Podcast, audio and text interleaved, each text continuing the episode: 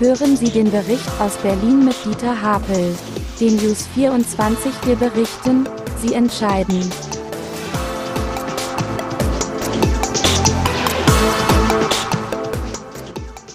Hallo Herr Müller. Berlin bleibt weiter im politischen Schwebezustand. Es wird sondiert und sondiert und sondiert. Aus den diversen Sondierungsrunden wird berichtet, sie seien ernsthaft, konstruktiv, vertraulich, voller Nachdenklichkeit und so weiter. Man müht sich und erweckt den Eindruck ernsthafter Verhandlungen in alle Richtungen. Jüngste Meinungsumfragen belegen weiterhin, dass die Stadt kein weiter so unter Führung der SPD will. So sagen 65 Prozent der Berliner, die SPD solle nicht weiterhin den Regierungschef stellen. Trotz eindeutiger Wahlergebnisse und aktueller Umfang ist nicht klar, ob die SPD gewillt ist, Konsequenzen aus ihrem desaströsen Wahlergebnis zu ziehen. Aber das Wahlergebnis für die Bezirke soll nun doch zu Veränderungen in den Bezirksämtern führen. Die bisherigen Regierungsparteien teilten jetzt der CDU mit, man werde die rechtlichen Grundlagen hierfür bis zum 23. März vornehmen. Also doch Stühle rücken statt Beamtenrecht in den Bezirken. Stand Mittwoch lag der SPD-Vorsprung um Platz 2 vor den Grünen bei gerade noch 92 Stimmen. Es bleibt also weiter spannend um Platz 2. Da das endgültige Wahlergebnis erst am Montag vorliegt, wird erst danach entschieden, wer mit wem koaliert oder nicht und wo die berühmten Schnittmengen nicht ausreichen. Weil die amtierende Innensenatorin Iris Spranger nicht mehr mit ihrem Staatssekretär Thorsten Ackmann kann, macht sie diesen jetzt zum teuer bezahlten Frühpensionär. Offiziell nennt man das dann, man habe sich in gegenseitigen Einvernehmen getrennt. Der Staatssekretär hat, wenn er in den Ruhestand versetzt wird, einen monatlichen Pensionsanspruch von 7.750 Euro. Vielleicht wäre es ja preiswerter gewesen, wenn man Frau Spranger zu einem Personalführungsseminar geschickt hätte.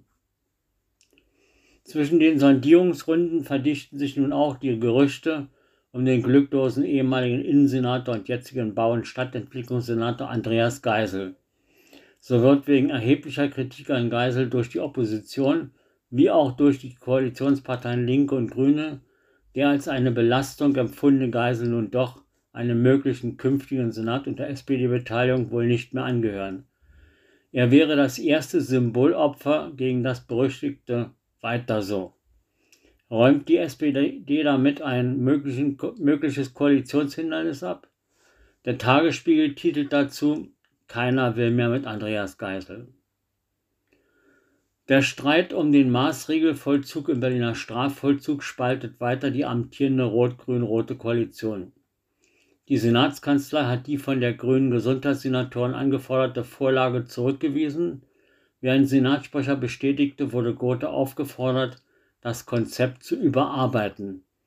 Was wohl nichts anderes bedeutet, als dass die Gesundheitssenatorin nicht das angeforderte Krisenkonzept geliefert hat. Immerhin lieferte Grote jetzt seine Kostenschätzung für die Erweiterung des Krankenhauses für den Maßregelvollzug. So schätzt man für die Modernisierung und Erweiterung des Haus 8 auf dem Gelände der Karl-Bonhoeffer Nervenklinik mit Kosten von mindestens 53 Millionen Euro.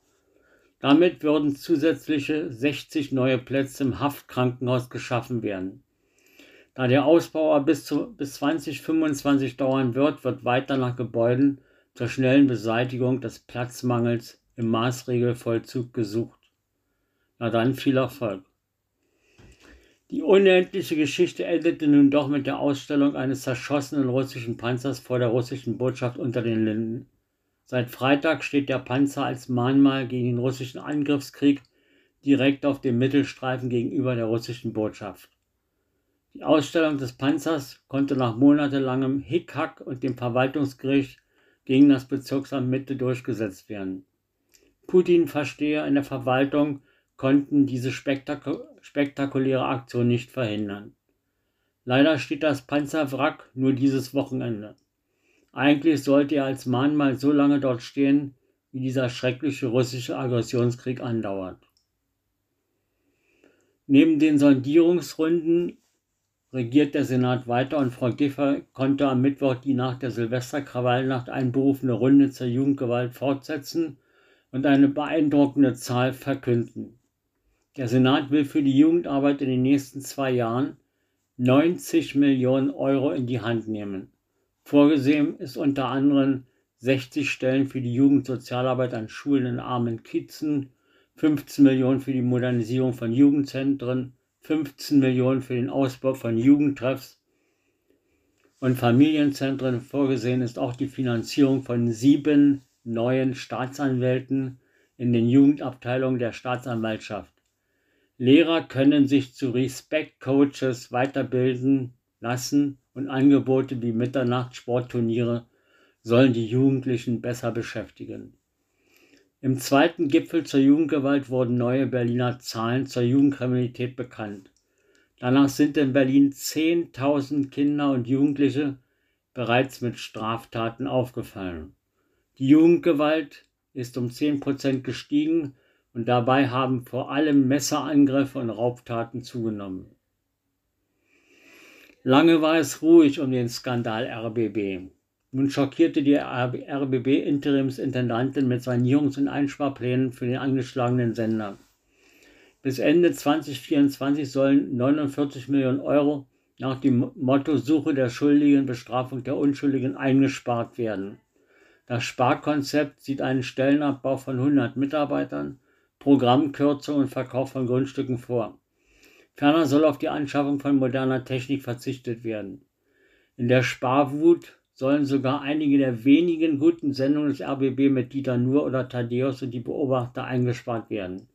An dieser Stelle spart man wohl einen beliebten liberal-konservativen Moderator wohl rein zufällig ein.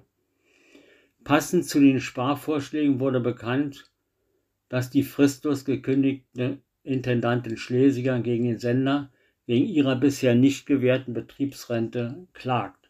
Statt Demut beweist Schlesinger mit dieser Rentenforderung maßlose Geldgier. Am 26. März dürfen die Berliner erneut wählen. Diesmal geht es um den Klimavolksentscheid. In diesen Tagen positionieren sich die Parteien zur Frage 2030 oder 2038. Als erste Partei unterstützen jetzt die Berliner Linken den Volksentscheid.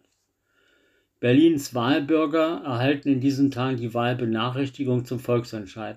Dem beigefügt ist ein graues 48-seitiges Broschürchen mit der amtlichen Mitteilung zum Volksentscheid über einen Gesetzentwurf zur Änderung des Berliner Klimaschutz- und Energiewendegesetzes am 26. März 2023.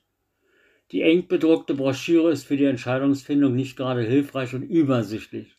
Wenn man auf die Seite 33 amtliche Kostenschätzung geht, erfährt man, dass sich die Kosten für das Land Berlin nicht seriös beziffern lassen. Es müsse aber bis 2030 zur Erreichung der Klimaneutralität mit gesamtwirtschaftlichen Investitionskosten mindestens in hoher zweistelliger Milliardenhöhe gerechnet werden. Welcher Anteil davon aus dem Landeshaushalt zu finanzieren wäre, kann gegenwärtig nicht abgeschätzt werden. Also eine möglicherweise teure Abstimmung im Blindflug. Alles klar? Erlebnisgastronomie der besonderen Art gibt es bei Ben Cheng, der wegen seiner von Hand gezogenen Nudeln in Berlin Kultstatus hat. Der Nudelladen in der Schönhauser Allee 65 ist leicht zu finden, da sich fast immer bei Wind und Wetter lange Schlangen vor dem Restaurant bilden. Glück hat man schon bei weniger als 20 Minuten Wartezeit. Das Erfolgsgeheimnis bei Ben Sheng sind die Nudelgerichte, über die von Stammgästen mit den Worten zum Niederknien geschwärmt wird. Ein Extremfan rühmt die Nudeln sogar mit den Worten Ich würde dafür morden. Vielleicht eine sehr extreme Begeisterung, aber ich werde demnächst die so gelobten Nudeln von Ben Cheng bei besserem Wetter in der Schönhauser Allee 65 testen und berichten. Ich wünsche Ihnen einen guten Start in die Woche.